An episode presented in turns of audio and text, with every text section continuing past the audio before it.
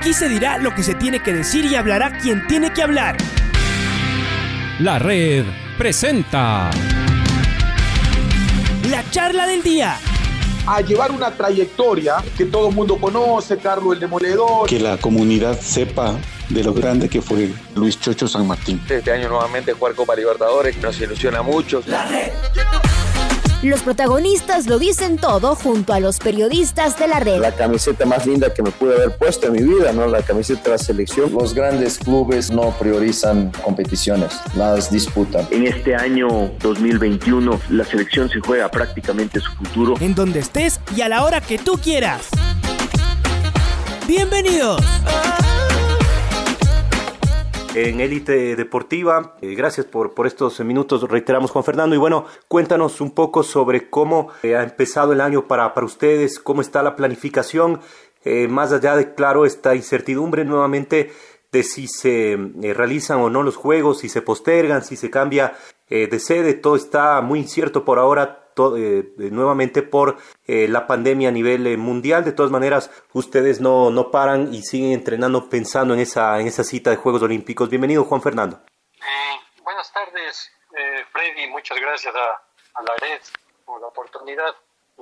bueno, aquí siguiendo preparándonos con, con todo normal, digamos así, vale la, no sé si valga la palabra, pero estamos con la preparación de acuerdo a lo, a lo planificado eh, los entrenamientos han continuado de forma sistemática eh, durante todo este tiempo, a la medida de las posibilidades. Gracias a Dios, eh, contamos con el club Hermanos América Salgado que hemos hecho de esto nuestra casa para los entrenamientos y últimamente también la piscina olímpica en la que se abrió recién hace unas dos semanas que ha hecho que continuemos con esta fase de preparación con, con la mira única en estos cuatro años, digamos así, que son los Juegos Olímpicos en agosto de este, este presente año. Juan Fernando, a propósito de lo que eh, señalas de la piscina olímpica ya en la ciudad de Cuenca, eh, ¿cuánto ayuda para ustedes eh, dentro de la preparación? porque recordamos que el año anterior, además, y con toda la, la mala suerte, se quedaron varados en Bolivia porque no tenían la, la piscina, entró en reparación, me parece, allá en Cuenca, y tuvieron que buscar otro, otro destino. ¿Cuánto ayuda como equipo tener ya una piscina de esas características? Bueno, en el sistema de especificación, Freddy, de, eh, de aguas abiertas, es necesario tener eh, esta piscina olímpica, ya que eh, tiene una distancia mayor para lo que es el entrenamiento. el sistema de, de brazadas no se corta mucho en una piscina de 50 metros. Obviamente sería algo excelente tener alguna localidad de aguas abiertas para, para simular los entrenamientos en eso, pero acá en Cuenca estamos medio distantes de, ese escenario. Pero continuamos con la preparación, y como te mencioné, eh, eh, la especificación que tiene aguas abiertas nos da para hacer el entrenamiento en una piscina de 50 metros también y esperar a que esto continúe, ¿no? Porque eh, tenemos que recordar que esta piscina estaba cerrada 14 meses, cerca de 14 meses, desde noviembre, me parece, de, 2019, eh, en donde por esas razones tuvimos que tener un campamento en Bolivia y que por situaciones de la pandemia eh, nos estuvimos varados allá dos meses y medio casi en Bolivia sin poder inclusive entrenar. Eh, esperemos que esto no, no suceda nuevamente y esperar a que la piscina olímpica esté funcionando normalmente por lo menos hasta los Juegos Olímpicos de agosto. ¿Era, era un tema principalmente de la temperatura, eh, Juan Fernando, de la piscina? Eh, ¿El daño de la piscina? Sí. no, son muchas cosas, Freddy. primero fue un, un, problema dirigencial en donde un, un dirigente de la federación presentó una apelación a un, al administrador de la federación, eso fue en el mes de noviembre, y con eso se suspendió el calentamiento de la piscina, o el, o el arreglo de la piscina, no el calentamiento, el arreglo de la piscina, porque tenía un mal funcionamiento en un cable de, de, luz. Eh, con esa apelación llegó el mes de enero, no hubo eh, mayor arreglo, Después pasaron meses y meses para se puedan arreglar, para que pueda la federación adquirir un, un cable que era bastante costoso, obviamente en cuestión de presupuesto no lo tenían, hicieron autogestión, les dieron el cable, este cable tuvo que ser eh, trabajado desde la avenida principal hasta el escenario deportivo, vía subterráneo, así que tuvieron bastante demora en, en, este trabajo. Y luego en cuestiones de presupuesto tampoco tenían unas asignaciones presupuestarias de lo que me supieron eh, informar y con esto se alargó a 14 meses el no funcionamiento de la piscina. Es más, eh, fuimos los primeros en utilizarla con traje de neopreno porque en un principio el agua estaba en menos de 20 grados de temperatura, pero hicimos un microciclo de, de una semana de, con entrenamientos de, con traje de neopreno que nos ayudó a iniciar la, la, iniciación en, en, esa, en ese escenario deportivo.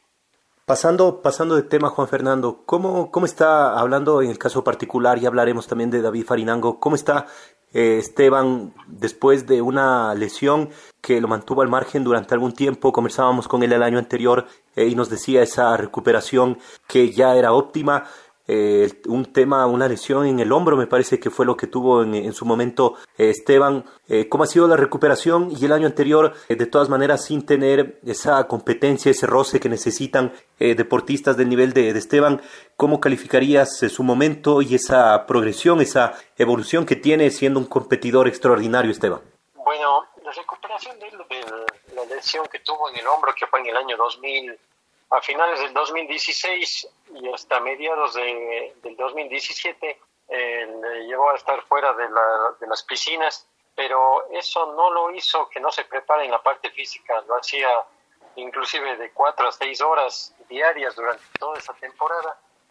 Eso le ayudó bastante, obviamente, a cuando regresó a las piscinas a recuperarse eh, eh magníficamente en, en en lo que son ritmos de nado, intensidades.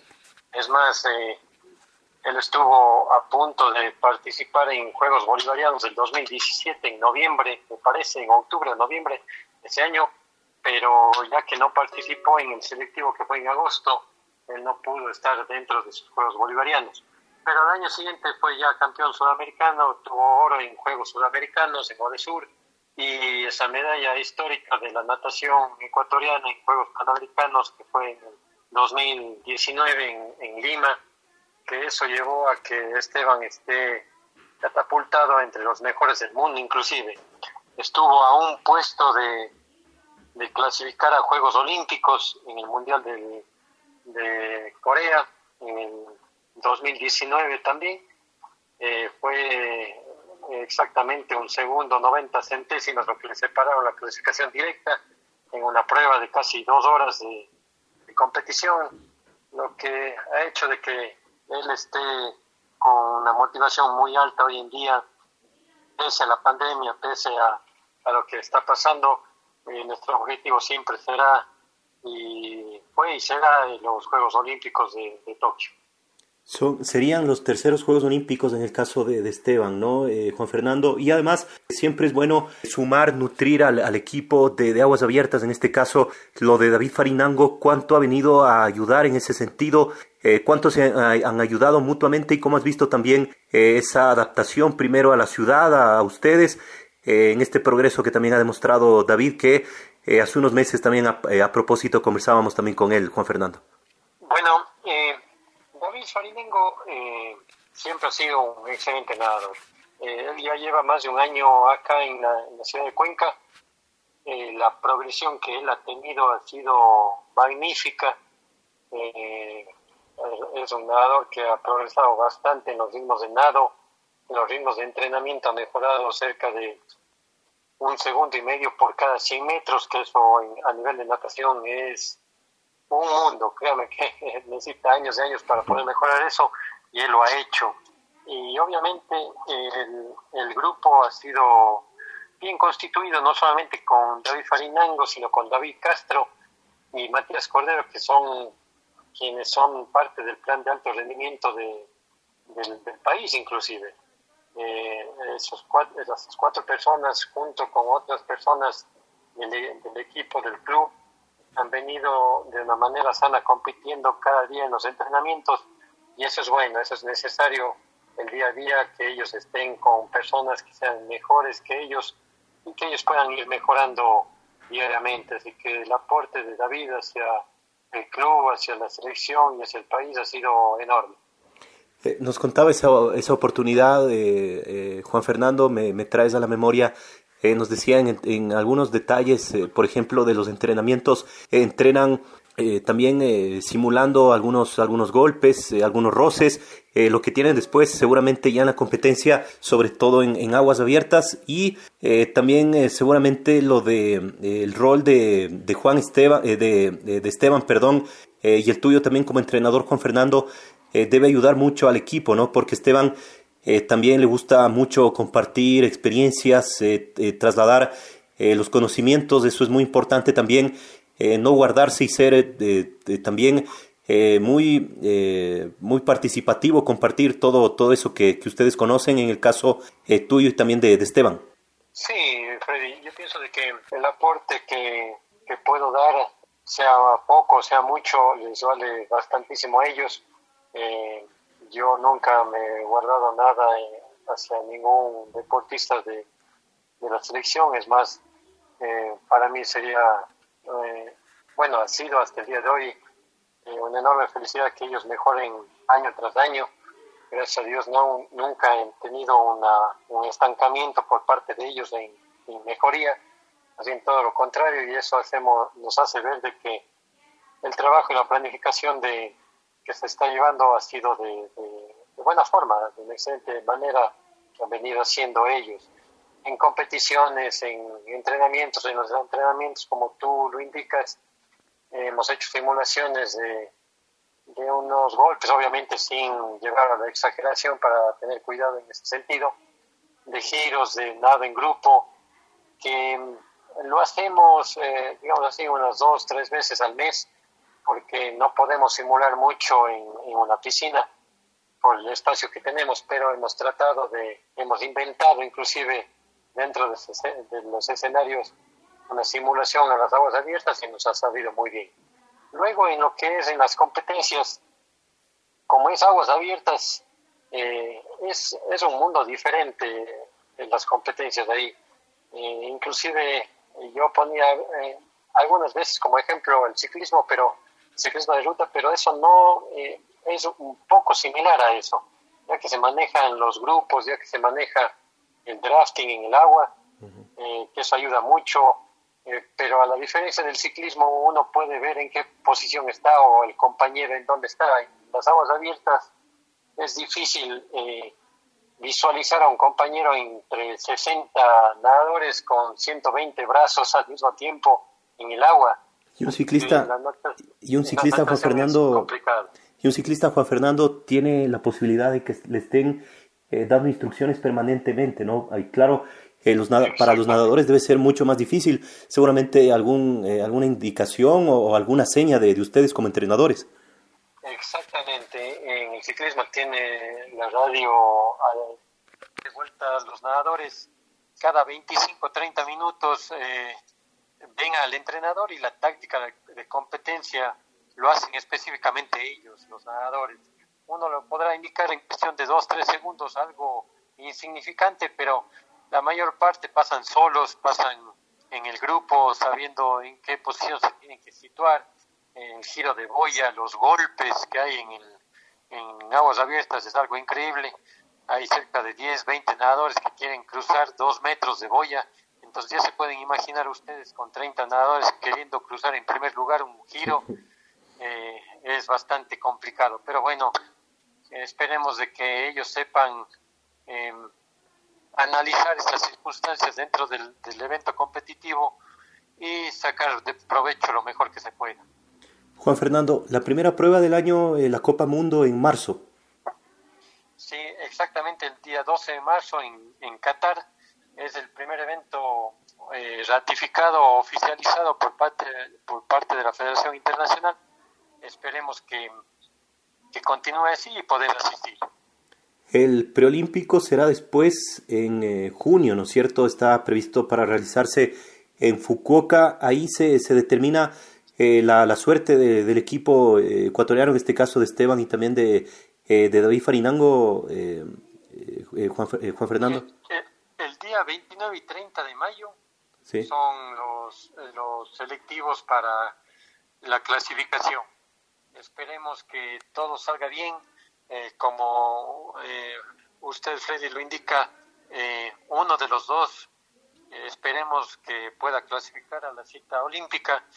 Lamentablemente no hay cómo clasificar a los dos Pueden quedar en primero y segundo lugar en la clasificación, pero solo el primero por país, el mejor ubicado por país, que no pase de los diez primeros posiciones en el evento a nivel general, tendrán la posibilidad de, de, tener esa clasificación directa. Ok, perfecto, Juan Fernando. Lo último, eh, ¿ustedes mantienen comunicación con, con Samantha Arevalo? ¿Cómo, cómo está eh, Samantha? ¿Supervisan de alguna manera eh, lo, que, lo que ella está haciendo? ¿Continúa en, en Europa, en Italia? ¿Cómo, ¿Cómo está Samantha, Juan Fernando? Eh, Freddy, sinceramente hemos perdido contacto. Estuve yo eh, ayudándole y coordinando el primer año de, de su traslado hacia Europa, uh -huh. en Italia, eh, y de ahí supe últimamente, eh, hace un año me parece, que cambió de, lugar, ya no está entrenando en Italia, ahora está en Francia, pero Freddy le, le, mentiría si es que le digo que estamos en coordinación. Obviamente nos vemos en los, en los eventos competitivos, le eh, ayudamos obviamente como entrenadores de, nivel selección en cualquier requerimiento que ella tenga en el evento competitivo, pero de ahí en, en más eh, ella está encargada eh, aparte del, sistema de entrenamiento. Te pregunto, Juan Fernando, no sabía, claro, porque le perdimos el rastro a, a, a Samantha desde el año anterior. Eh, le escribíamos, queríamos eh, que nos dé una entrevista, pero, pero fue imposible. Creíamos que eh, mantenía de alguna manera contacto con, con ustedes, porque siempre cuando, cuando venía, eh, siempre entrenaba con ustedes cuando estaba acá en el país, ¿no? Sí, sí, es más, cuando eh, la última vez eh, vino en el mes de agosto, a finales de agosto, principios de septiembre, estuvo aquí en Ecuador y estuvo y vino para acá, para Cuenca, pasó por el club, saludando a todos los chicos, todos sus compañeros, hablé con ella, eh, por eso le digo que ahí yo me enteré de que está ahora en Francia entrenando y esperemos, obviamente ella eh, ha tenido eh, buenos resultados, tenemos una esperanza también en ella en, en la clasificación a, a, los Juegos Olímpicos y que esto obviamente sea un aporte para todo el país. Claro que sí, Juan Fernando. Te queremos agradecer por estos minutos acá en la red eh, y claro, seguiremos pendientes de, de ustedes, eh, conversando en próximas ocasiones también con, eh, con Esteban y también con, con David Farinango. Te, te, agradezco mucho por estos minutos otra vez, Juan Fernando. Gracias a ustedes, Freddy, por el apoyo. Siempre han estado pendientes a, a la red por, por siempre seguir nuestras actuaciones y esperemos eh, pronto vernos y sobre todo un saludo a todos la ciudadanía que se cuiden mucho y que, y que tengan paz en sus familias. Gracias este, eh, Juan Fernando, también para, para ustedes lo mismo. Fue Juan Fernando Enderica, entrenador de la selección ecuatoriana de... La red presentó la charla del día. Un espacio donde las anécdotas de actualidad deportiva se revelan junto a grandes personajes del deporte. Quédate conectado con nosotros en las redes de la red. Síguenos como arroba la red Ecuador y no te pierdas los detalles del deporte minuto a minuto. Escúchanos en vivo en TuneIn y en los 102.1 FM en Quito. ¡Te esperamos! La red.